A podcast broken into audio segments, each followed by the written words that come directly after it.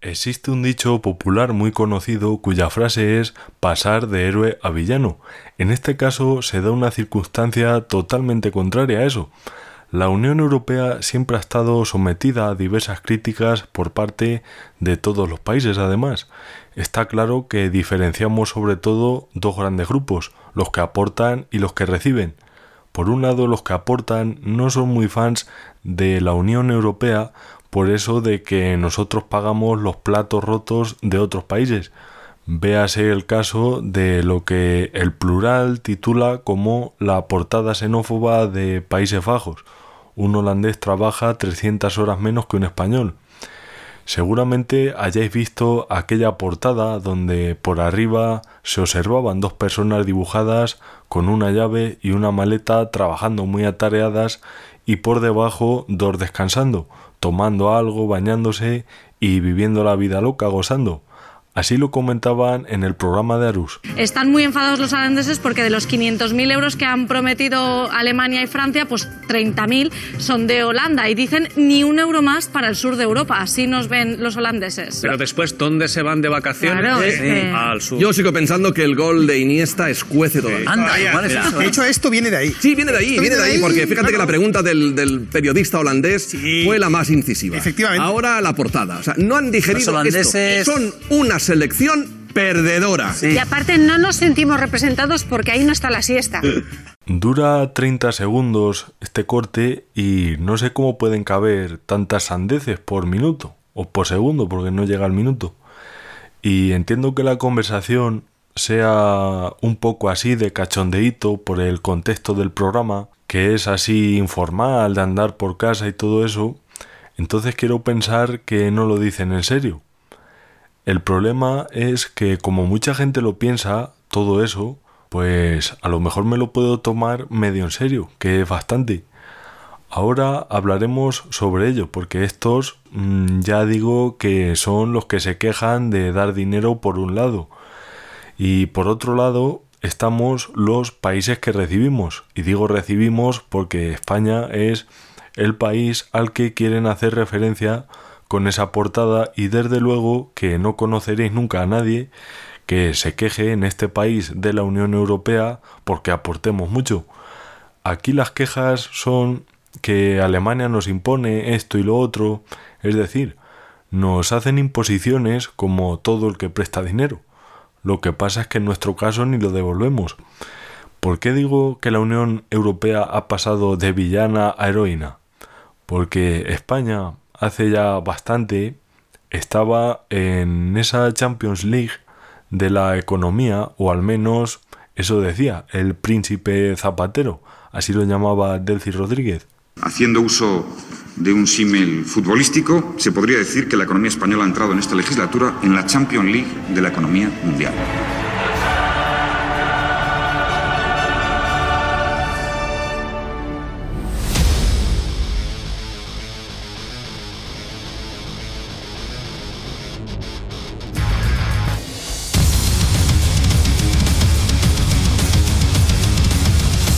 Estás escuchando Informe Chorbinson con Javier Chorbinson.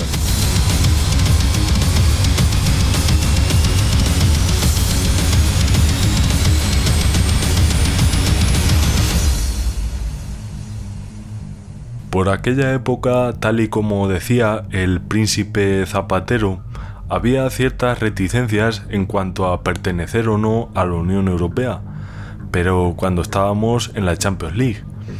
El problema es que cuando lo decía el príncipe Zapatero, mediados del 2008, utilizando también un símil futbolístico, estábamos como esos equipos que juegan la Champions por haberse clasificado el año pasado. Sin embargo, durante el año en curso, el actual, pelean en la liga por no descender. Y los seguidores de cualquier competición deportiva sabrán de lo que estoy hablando perfectamente. Pues muchos de esos equipos que están en Champions por haberse clasificado el año anterior, ese mismo año descienden y por supuesto son eliminados. Pues eso pasó pocos meses después de estas palabras. ¿Quién mantuvo el tipo? Pues Alemania, el Reino Unido y los Países Bajos principalmente, el norte de Europa, vaya. Y a partir de aquí todo cambió. Entonces, como es lógico, los países de la Unión que tenían que sacar adelante la economía de todo el conjunto de países, obviamente no eran los más arruinados. Esto es como las familias, de los cuatro que hay, tres en paro y salen adelante gracias a la pensión del abuelo, historia que todo el mundo ha visto en numerosas ocasiones en cualquier medio de comunicación o incluso en su propia vida. Y el abuelo dura y dura hasta que necesita su propio dinero para comprarse una dentadura postiza y te pone las pilas para que no te acostumbres a vivir de él, como es lógico. Y en esas estamos desde hace unos años, con la troika, que Alemania nos impone esto y lo otro y aquello, eso es cosa de Merkel, los holandeses dicen que somos unos vagos, el Brexit, etcétera, etcétera. Y en este programa de televisión, cuando dan esta noticia, lo primero que dicen es, muy enfadados los holandeses, pero luego ¿dónde se van de vacaciones? ¿Cómo que dónde se van? Se van donde les da la gana. Que vienen aquí, pues mejor me lo pones. Encima de aportar 30 millones, vienen a dejar beneficios en el turismo de aquí.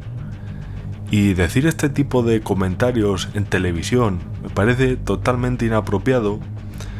De hecho, yo si fuera holandés, si escucho que dicen esta sandez en el país a donde voy de vacaciones y dejo mi dinero, automáticamente es que no voy más.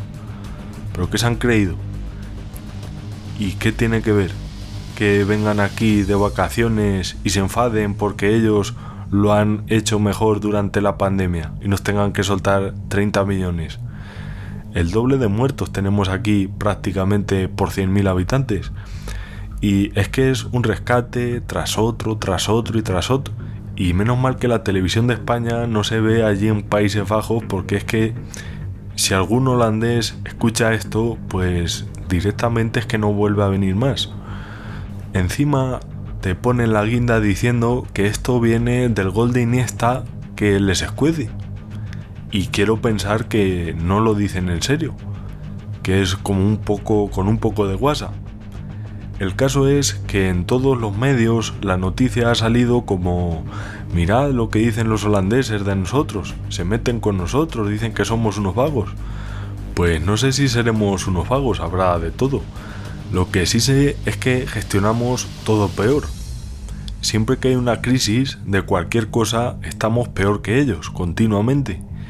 Y lo peor de todo es que no solo somos peores en las crisis económicas o del tipo que sean, sino que también estamos por detrás en libertades básicas como la de expresión.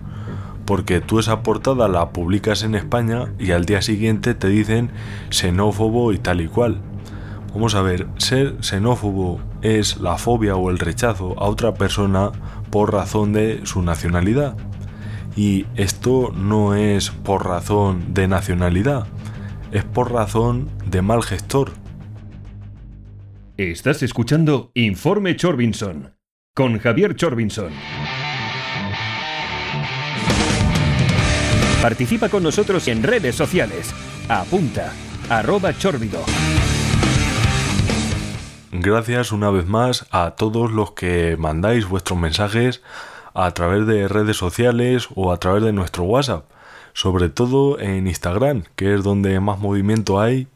Hoy quiero saludar a una persona muy cercana, no es otra que mi prima Virgi, todo un lujo tener a una prima como ella y a todos en general. Ya sabéis que en cada programa pues trato de saludar a una persona distinta para que siempre estéis todos y os recuerdo que si queréis aportar vuestra opinión, aunque sea diferente a la mía, también lo podéis hacer y así ya de paso hablamos un ratillo.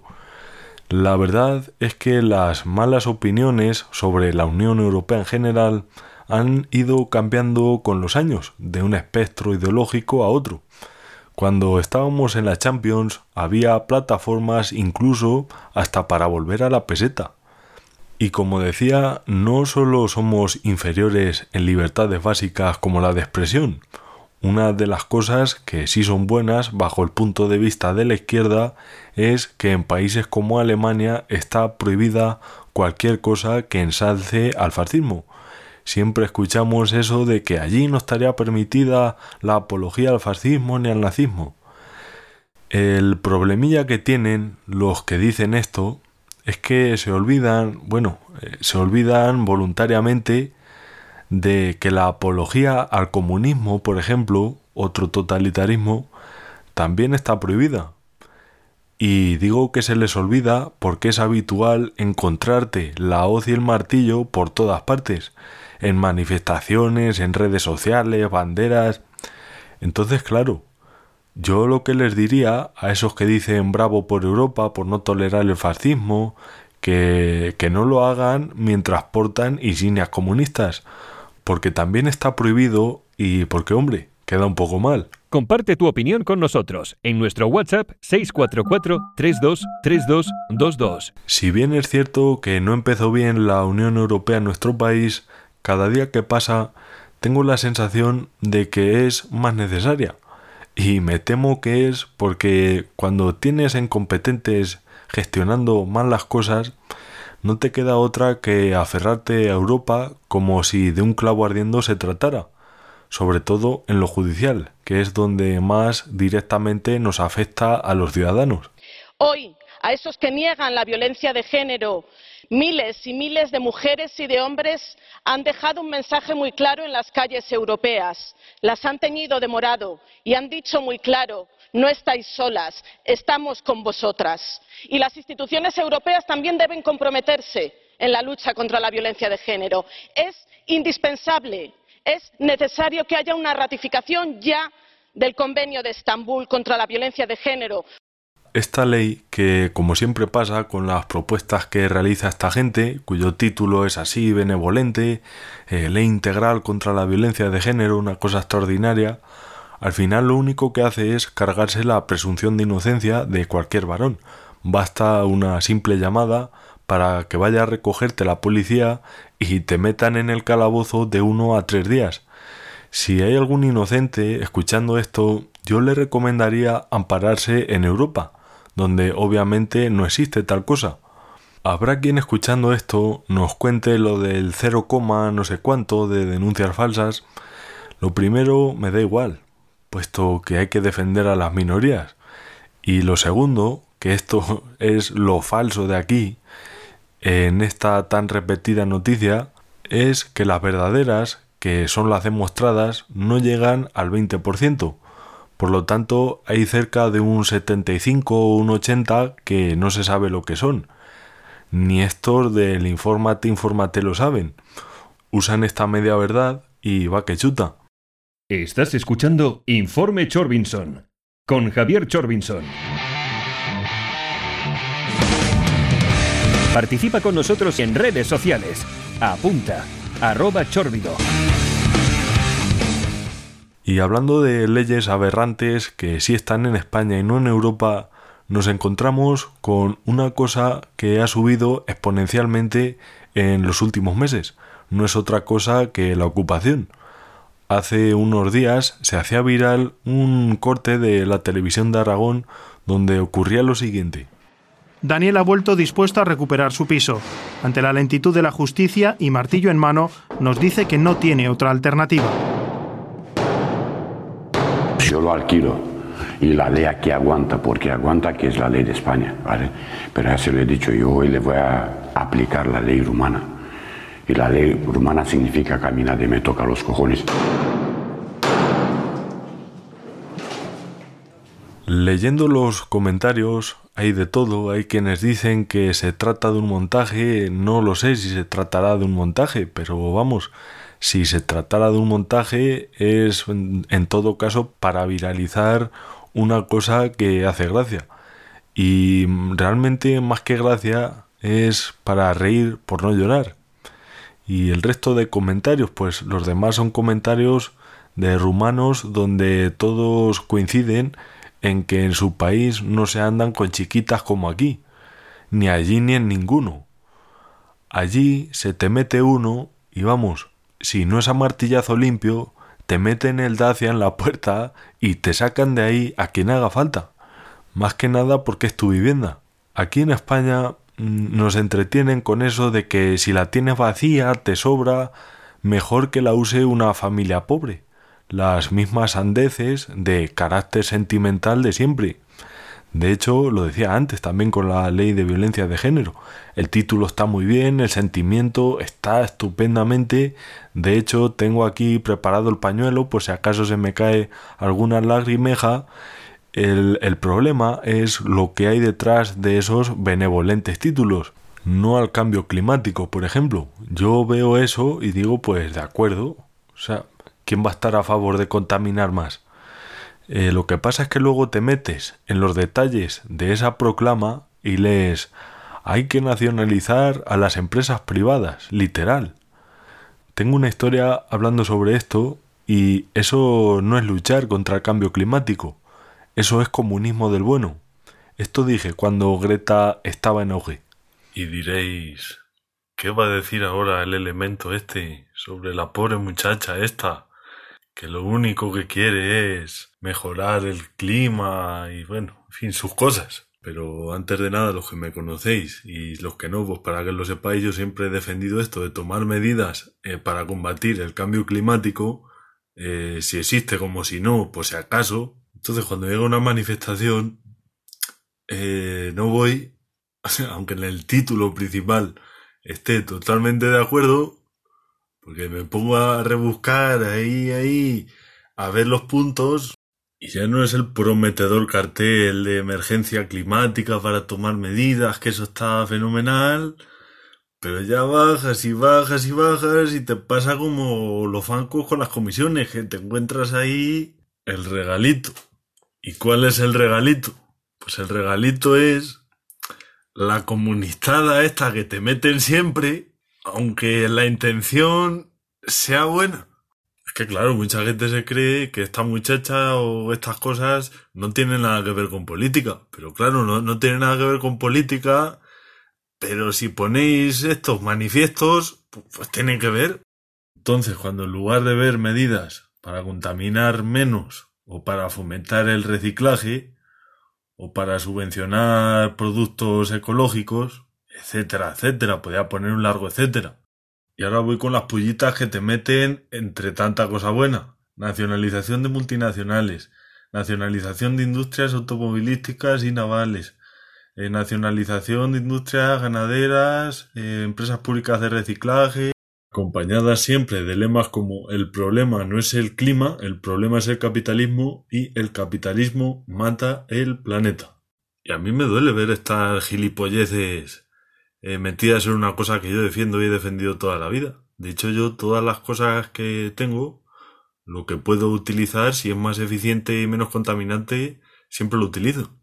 Comparte tu opinión con nosotros en nuestro WhatsApp 644-323222. Siempre igual, el mismo método. Título proclama donde cualquiera puede estar de acuerdo, no al cambio climático, si a la república, ley contra la violencia de género y luego abres el detalle y ale, la comunistada de turno. ¿Por qué he dicho lo de la república? Porque los que no apoyamos la monarquía podríamos decir, ah, pues sí, pues sería una república. Luego ves qué es lo que defienden, o sea, todos los puntos, y te encuentras con control estatal por todas partes, y eso no es defender una república, eso es defender el comunismo. Y con esto no estoy diciendo que esté en contra de los que defienden el comunismo. Ya digo que cada uno puede pensar o defender lo que quiera, pero no defiendas unas cosas con la supuesta intención de defender otras. ¿Te parece mejor el control estatal, la nacionalización y todo eso? Pues dilo directamente. Estoy aquí para defender que el Estado asuma las competencias de esto, esto y lo otro, y ya está pero no utilices otras cosas para meter esas ideas con patatas, porque lo que hacéis es engañar. Volviendo a Europa, aunque realmente no nos hemos ido en ningún momento sobre el episodio de abusar del abuso, mucha gente dice que sí, que en Alemania han tomado medidas y yo decía que no, yo no decía que no. Eh, yo estaba hablando del famoso toque de queda y de otras decisiones que tomamos similares a las de países con datos también malos, no tan malos porque estamos a la cabeza, eso sí. Este año han fallecido 57.817 personas más que en el mismo periodo de 2019. Así lo estiman los datos del Instituto Nacional de Estadística. Se ve reflejado en estas dos curvas que representan la mortalidad. Desde marzo, la de 2020 supera con creces la de 2019. De momento, las estadísticas no clasifican las muertes por su causa. El sistema de monitorización de la mortalidad diaria destaca tres periodos con un alto exceso de fallecimientos, el más grave del 10 de marzo al 9 de mayo, con casi un 67% de muertes más que la media esperada. Según los expertos, toda pandemia crea un shock demográfico en la población, se ve reflejado sobre todo en el descenso en la esperanza de vida. En general, el cambio en la esperanza de vida para la primera ola, estamos hablando de un 3,8 y un año. Aquellas zonas que fueron más afectadas se llegó a perder alrededor de unos dos años de esperanza de vida. Si os fijáis, como siempre dicen lo de infórmate, infórmate, eh, siempre me informo en medios de izquierda además. Y por supuesto, como bien dije, Alemania no hace lo mismo ni por asomo. Por supuesto, de toque de queda nada. Estás escuchando Informe Chorbinson con Javier Chorbinson. Participa con nosotros en redes sociales. Apunta, arroba chorbido. Otro medio de izquierdas, y no voy a criticar para nada la noticia, este es neutral, ya os neutral, ya sabemos de quién es. Alemania ha anunciado el cierre de bares, cafeterías, restaurantes, cines, teatros, gimnasios, spas y ferias, entre otros, desde el 2 de noviembre y durante cuatro semanas ante el repunte de contagios por la COVID-19. Los sectores afectados por estos cierres recibirán compensaciones económicas y por el momento seguirán abiertos colegios y comercios. Este acuerdo básico incluye la reducción a 10 personas en las reuniones privadas de hasta dos domicilios, recomienda evitar todo viaje no esencial, en fin, lo del metro y medio y todo eso. Eh, ¿Dónde está el toque de queda aquí? Buscad, buscad toque de queda en Alemania, en cualquier buscador y veréis lo que sale. Pero es que cierran bares y negocios y locales. Eh, aquellas empresas que cuenten con hasta 50 empleados, así como los autónomos, recibirán el 75% de las pérdidas en relación a las cifras del mismo periodo de 2019. En el caso de las empresas más grandes, estas se someterán a las normas de asistencia de la Unión Europea, que se basan en los resultados obtenidos en noviembre del pasado año, Voz Populi. Aquí, en España, pues como dicen los viejos, que Dios te ampare. Eh, ¿Le puedo hacer alguna pregunta? Sí, por supuesto. ¿Cómo están los ánimos entre los compañeros? Pues se puede hacer una idea, porque llevamos ya, esto ya es insoportable toda la flota parada, los conductores siguen en ERTE, tenemos que seguir pagando los leasing. Yo estoy en la ruina. ¿Para qué le voy a decir más? Mi hermano, afectado por el COVID igual. Se puede hacer una idea cómo estamos. O sea, nadie se puede hacer una idea. Nos tienen olvidado de la mano de Dios y así no podemos continuar. Tenemos que seguir pagando todos nuestros impuestos, los IVA, los ERTES, en la seguridad social, todo. Nadie se acuerda de nosotros. Turismo somos nosotros, igual que todo el mundo, los hoteles, los restaurantes. Todo el mundo sale en la televisión, que están en la ruina, pero a nosotros nadie nos ve.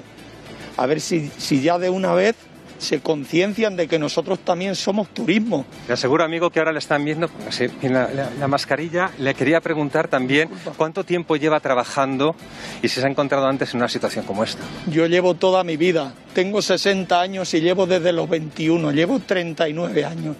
Toda mi vida llevo trabajando en el sector y vamos a perder la empresa, una empresa familiar que somos cinco hermanos y vamos a perder toda la empresa. Estamos en la puta ruina. De 14 autobuses que tenemos, toda mi vida en esto. No, no, no le puedo decir más, más que ánimo. Eh... Dirán que poner esto y decirlo de antes es sensacionalismo. En todos los medios lo puedes ver, de todas las ideologías además. El típico propietario de un negocio diciendo que no le ayudan y que como le obligan a cerrar, pues no puede seguir. Con toda la razón del mundo. tal y como hemos podido escuchar a este señor que se dedicaba a una empresa de transportes, tenía una flota de autobuses. Comparte tu opinión con nosotros en nuestro WhatsApp 644 323222. Y es en ese momento cuando te llega el típico listillo diciendo eso de, vaya, ¿no querías libre mercado? Y ahora dices que subvenciones a los negocios. Exactamente. Y en España con más razón, porque el motivo de que tengan que cerrar y tener pérdidas es en gran parte por no hacer nada para parar el virus. Y el responsable no es el del bar, ni el de la tienda. ¿O tiene la culpa el camarero de, de no ir a tomarle la temperatura todo el que entra, por ejemplo, entre otras miles de cosas que no se han hecho? El responsable es el que deja pasar a todo el mundo sin, bueno, ya ni, no solo lo de la temperatura, sino ni siquiera hacer una miserable prueba, el que reconoce que no obligó a usar mascarillas porque no había, eh, el que decía que no iba a haber más de uno o, o pocos casos controlados, eh, pues estaría bueno que encima de puteado poniendo la cama. Bueno, eh, a mí me parece que afirmar que en este momento no haya que ayudar a las empresas que han estado paralizadas y que, y no solo a los trabajadores, insisto, eh, a las empresas, eh, como decía el profesor Rayo, es que son las empresas las primeras que pidieron esa ayuda. Es verdad que suele ocurrir lo de, eh, mm, bueno, pues socializar las pérdidas y las ganancias eh, siempre son privadas, ¿no? Y esto es lo que ocurrió después del rescate y después de la crisis económica anterior. Sería conveniente que esta vez no ocurriera así. Eh, toda Europa, con sus diferencias del núcleo de los nórdicos a, a- a los nuestros, los mediterráneos, pero también en este caso con Francia y Alemania, en parte empujando a esa solución, porque se iba se iba por el desagüe el propio proyecto europeo, pues es que no hay otra que meter inyección pública para salir de esta, en lo posible, menos desiguales de lo que ya estaba.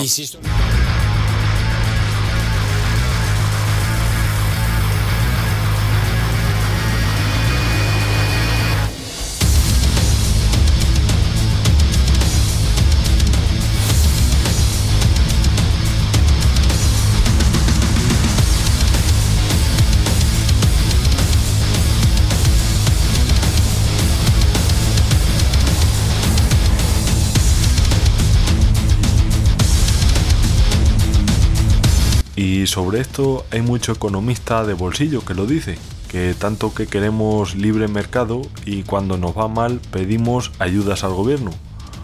Hombre, si no hubiera intervención estatal, ni regulaciones, ni impuestos, y me fuera mal, pues obviamente sería incoherente hacer eso. Pero como el sistema en el que estamos, nos guste o no, está en gran medida estatalizado y las decisiones que toma el gobierno afectan a la economía y a los negocios, pues puesto que pago impuestos por una supuesta seguridad que me da el Estado, si te parece no le pido ayudas encima de pagar. Otra cosa es que me digas, tú no vas a pagar impuestos ni nada de nada, pero cuando te vaya mal tampoco vas a recibir. Entonces sí, te, te- te compro el argumento. O yo tengo un negocio, eh, pago impuestos en otro país porque es un paraíso fiscal o por el motivo que sea, o lo llevo en negro y luego tengo la cara dura de pedirle ayuda al gobierno porque me va mal. Pues en esos casos sí, pero defiendas lo que defiendas, el sistema es el que es. Y como yo pago impuestos por una supuesta seguridad, pues quiero que me ayuden, de hecho, por unas decisiones que no he tomado yo mal, que es que además las ha tomado mal el que me debería ayudar, que para eso le pago.